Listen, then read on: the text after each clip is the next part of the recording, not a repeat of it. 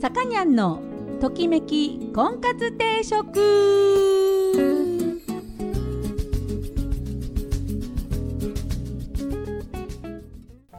はい、えー、皆さんこんにちは。さかにゃんのときめき婚活定食今週も始まりました、えー、私結婚相談所母大オーナーのさかにゃんでございます、えー、毎度お聞きいただきありがとうございます。今週もよろしくお願いいたします。えっとねもう年末じゃないですか。ね早いね。あっちゅう間ですけどね。あのーよくあるじゃない？この時期になると、えー例えばまあ今今年だったら2019年に一体何がヒットしたのかっていうあの何？トレンドのねこうでしたっていう結果が出る、まあ、結果だからみんなねそうだそうだねっていうものばっかりですよ。タピオカとかさ今年だったらね。えー、とあと何が流行ったんだっけ、えードライブレコーダーか。もうねもう煽り運転だからみんなつけるようになったりとかね。あとなんか 思い出せないけどなんかあるじゃない？今年はこうでしたよみたいな。でそれと同時にこう来年の予測をするんですよ。こう何その各まあ何て雑誌であるとかあと経済学者の人たちがね予測をするんですよ。でそれ当たってたかどうかっていう検証はなかなかされないんですよね。あれですよあのプロ野球のさあの、ね、順位の予測を何いわゆる解説者っていう人たちが いや解説者っつったって元野球選手だからねあの自分も3割も打てなかった人たちがさ 予測するわけですよ。今年はどこが強いとかさ。そういうの。で、まあ、ことごとくね外れるんですけど大体そういうのもね最後外れてたとか当たってたとかいう検証ってあんましないんですよね。で2019年今年もどんな予測がされてたのかっていうのをね要は去年の年末にね何が流行るって言われてたかっていうのを見ると1位がえっ、ー、とねワークマンですよ。あのほら、えー、と作業服のワークマンがね普通の作業服だけじゃなくってアウトドアに参入し始めてでめちゃめちゃ安くてあのめっちゃつねあの丈夫だからっていうので売れますせというのが去年の1位なんでこれは当たってるの。で、えー、と2位は、えーと「新元号フィーバー」令和のねフィーバーね。でもフィーバーってことじゃなかったよね、まあ、ともちろん天皇陛下あの即位されて、まあ、いろんな行事があってやいのやいのわいのわいのやってますけど、まあ、それ以上に何かあるかって言ったらフィーバーまではしてないかなと。でね3位がアジア最強の書店台湾の、えー精神生活っていうあのーていうんですか？こう日本橋にこう本屋さんができたのがトレンドで入ってるんだけどこれね日本橋のことだから。めっちゃピンポイントのことだから。あた私には流行ってないわけよ。で4位が、えー日本版 AmazonGo だからレジなし店舗？ねこれも、まあ、都会のある一部の地域ではやってるかもしれないけど全然ねその店員さんのいないコンビニなんて全然ないでしょ？あと5位がアニメのヒプノシスマイク。これも知らないもんね。まあなどなどこう流行るぞ来年って言ってあの日経なんとかトレンドとかが 予測してるんだけど全然来てないわけですよ私にとっては。ね。こういうふうに検証すると意外と やつら適当だぞっていうねそういうふうに思いますね。はい来年はね何が流行るんでしょうか。では今日の、えー婚活の方のテーマですね。えっとね会話男女の会話もちろん男性と女性ってほら興味分野が違うからなかなかその女同士男同士みたいに会話が盛り上がったって難しいんだけれどもそんな中でもこの話題早く終わってくんないかなってお互い思ってるっていう話題があるのでそれはどんな話題かっていうのをちょっとね、えーみんなで検証してみたいと思います。で、えー音楽の方は、えー今日は、えーローリング・ストーンズをかけたいと思いますよ。でローリング・ストーンズの今日はちょっとライブアルバムからかけたいと思います。えこれがですねブエノスアイレスでやった時の ライブ版をかけたいと思います。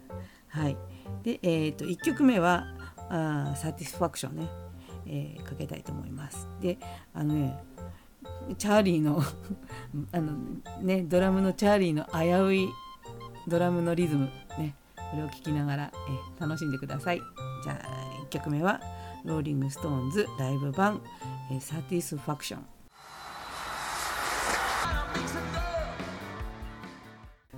はい、トキコンです。今日のテーマは、えーっと女の子がこう男の人にこの私の喋ってることに興味持ってくれないとか言ってあの言いがちなことがあるんですけれども、えーなぜ興味持たないのかねそれはあの何ですか？まあもともとあの興味ないんだもんだって仕方ないよね。興味のないことを聞けっていう本が拷問だからね。なんでどういうものが一体全体男の人にとってどうでもいい話なのかっていうのをねあの分かりましょう。理解しましょう。はい。じゃあ1番ね。あでもねこれ男の人だから女の人だからっていうか両方だよ。男だったらこうとか女だったらこうとかじゃなくてお互いにこの話題はっていうのが結構多いので、ね、男女とも勉強していきたいと思いますよ。えーまず1番男ってこうだよねと決めつけた話 だからこれって女ってこうだもんねって言われたらムカつくでしょ女の人も。ねだから一緒ですよ。この男だからとか女だからとかで片付けるような話はあのつまんないみたいですよ。うん、うんざりしちゃうみたいですね。で、えーあとは、え2つ目。元彼元カノに関するエピソード。これもねあの気軽に言っちゃう人がいるんですよ。元の彼女はこうだったとか元の彼はこうだったとか。そういうのをね2人の中でこう言える関係っていうのはもう相当もうお互いに何て言うの丸裸、うん、あのもう全てをこう受け入れ全てを許すっていう状況になってからですよね。でもそこまで到達するのはなかなか難しい。なので、えー元の彼よりあなたの方が優しいとか比較してあなたの方がいいっていう話だとしてもそれはやめた方がいい。はい、あとはもう何て言うの？これ逆ですよね。前の彼の方が良かったとか。絶対ダメだよね。例えば女の子が、ま、前の彼女の方が髪が綺麗だったとか言われたらムカつくでしょ？絶対ダメですよ。そうね絶対ダメ。はい次えっ、と女の子がねネイルとかメイクとかそういう話です。その話は男の人にとってはねあのどっちでもいいんです。あの特にこう髪型変えたとかまあ女の子で言ったらちょっとネイルの色が変わったとか、えーメイクの アイシャドウの色が変わったとかそういうのはねあの気づきませんから気づかないし綺麗とか汚いとか色が変わったとかどうこうよりも似合ってて可愛いかどうかっていうことだけに集中しています。はい、なんであの変化に気づかないことに苛立たないこと。はい。えーそそうなんですね。はい。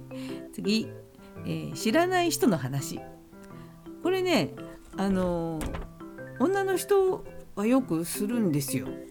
私もね、親戚のおばの家に行くと近所の人の話を延々されるんですけど私近所の人知らないからさ「ああそうなんだ」しか言えないんですけどねその人知らないから何？へーって言うしかないもんね。はい。なんで、えー知らない人の話はしないこと。はい。ね、そんな感じかな。なんかね、こう、とにかく、こう、それぞれが置いてけぼりにならないように、ね、ちゃんと、こう、自分の喋ってることを、こう相手にとってつまんなそうな話だなと思ったら面白おかしくできるんですよ。ちゃんとフォロー入れてね。説明しながらね。うん、そういうわけで何て言うんですか？そうお互いが、えー、楽しく気持ちよくね話できるあの話っていうのは何て言うんですかね。こう共通の話題が一番いいんですよ。だからそれで、えー、よくね共通の話題がないとかさあの初対面でよ初対面で共通の話題がないとかいう人がいるんですけどそれはね初対面で共通の話題が欲しいんだったら同じ趣味のサークルに行けばいいんですよ。ね？うん、でよく言うんですけどジャイアンツファンだったらあの東京ドームのライト側に行きゃいいんですよ同じ話題が欲しかったら。だけどそうじゃないんだからあの最初はお互いの興味のあることを聞きましょうよまずね。うん、でそのうち一緒に映画に行ったり一緒の映画見たり一緒の音楽を聴いたり一緒のご飯を食べたり一緒の例えば水族館に遊びに行ったり一緒のに過ごす時間が増えてくるとおのずと共通の話題が増えてきます。ね。なんで共通の話題が今今ないってことに絶望してはいけません。ね。あのお互いの知らないものを知り合うっていう時間を最初のうちは作った方がいいのかなと思います。はい。というわけで今日は婚活はですね早く終わってほしい。相手が早く終わってほしいと思っている話はどんな話なのかっていう説明をしましたね。はい、えー、今日では音楽いきましょう。音楽は今日はローリング・ストーンズのブエノス・アイレスのライブ版を、え、お届けしております。2曲目は「スタート・ミー・アップ」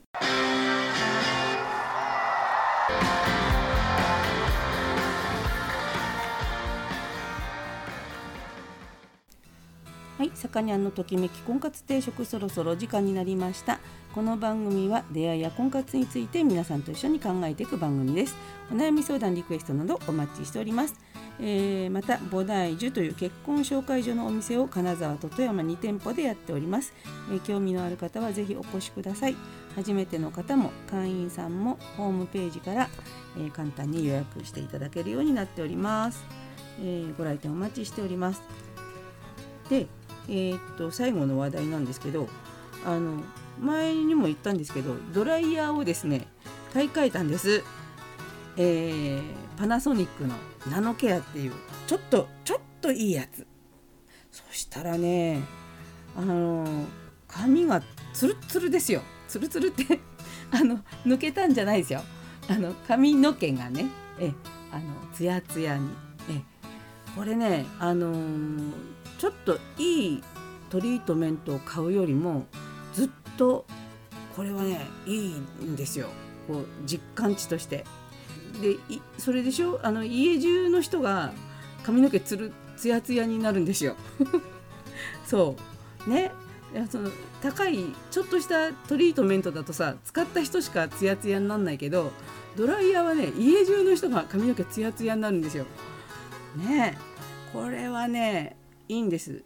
いいんです。何使ってない人は本当かよって思うかもしれないけどあの髪の毛がの手触りがまず柔らかいのとえ串通りがいいのとあと髪があの落ち着く、えー、寝癖がつかない。